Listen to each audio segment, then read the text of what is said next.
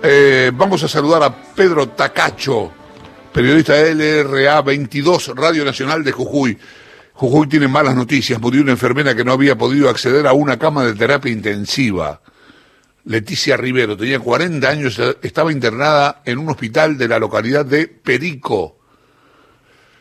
¿Cómo te va, Pedro? ¿Cómo estás? Buen día. Gusto de saludarte aquí con 9 grados y esa sensación que te da saber que una persona no pudo lograr ser trasladada y falleció en su propio lugar, en su lugar de origen, Perico, ¿no? Qué, qué cosa. Eh... Contame más, contame qué pasó.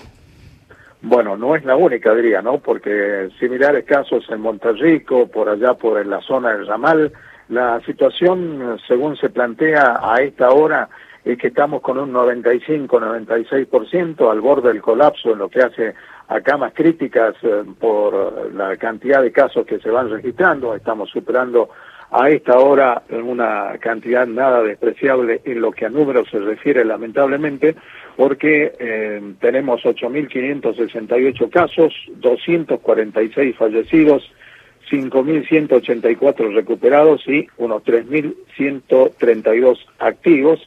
Y este mes ha comenzado mal, septiembre, porque ya ayer se han registrado 303 casos y 9 fallecidos. Es el día con eh, más contagios desde el inicio de la pandemia. Agosto cerró con 5.911 contagiados y 172 fallecidos, ¿no? Y volviendo al tema Rivero, bueno, es una enfermera que estaba trabajando en una clínica privada y aquí también está la responsabilidad, me parece, de los empleadores eh, porque las obras sociales no habían respondido. Recién en estos últimos días se está trabajando con las obras sociales para que también te den respuesta a los afiliados a los efectos de que puedan internar a sus afiliados en lugares que correspondan.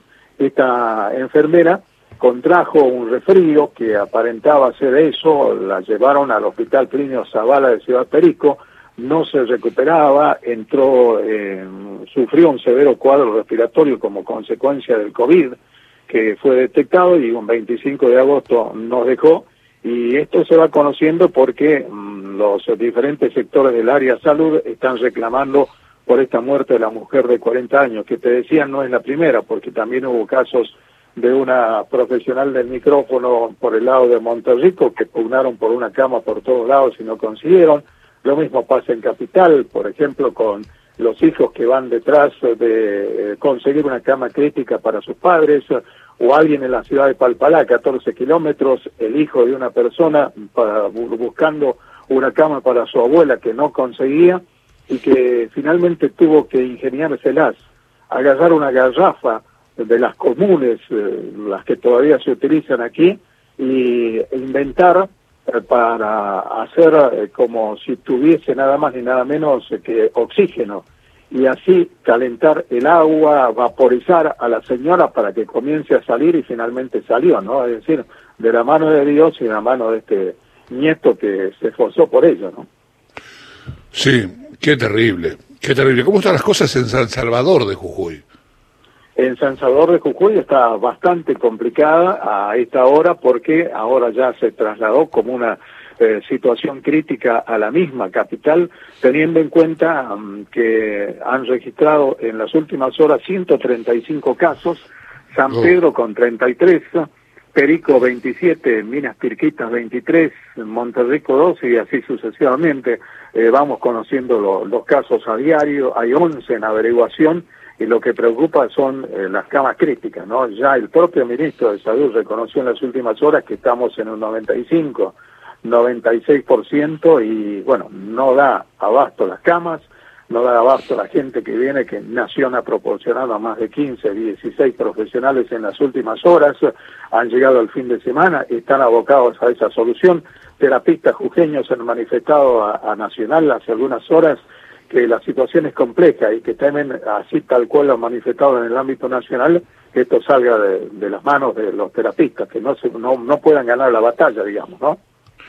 Bien, eh, muchísimas gracias, Pedro. Eh. Ojalá que todo se solucione. ¿Hay alguna declaración, algo que haya dicho o hecho Gerardo Morales?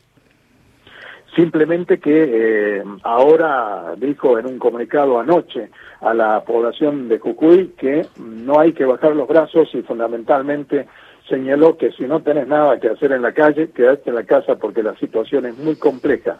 Él eh, se agarra, refuerza sus dichos, manifestando que la responsabilidad es de todos nosotros, que debemos quedarnos en la casa si no tenemos nada que hacer en la calle.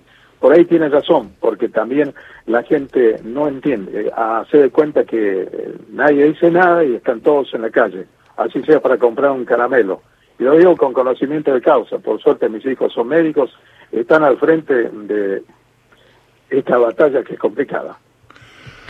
Eh, te mando un abrazo, Pedro, gracias. ¿eh? Un gusto como siempre, ¿eh? hasta luego. Pedro Tacacho, eh, periodista de LRA22, Radio Nacional de Jujuy.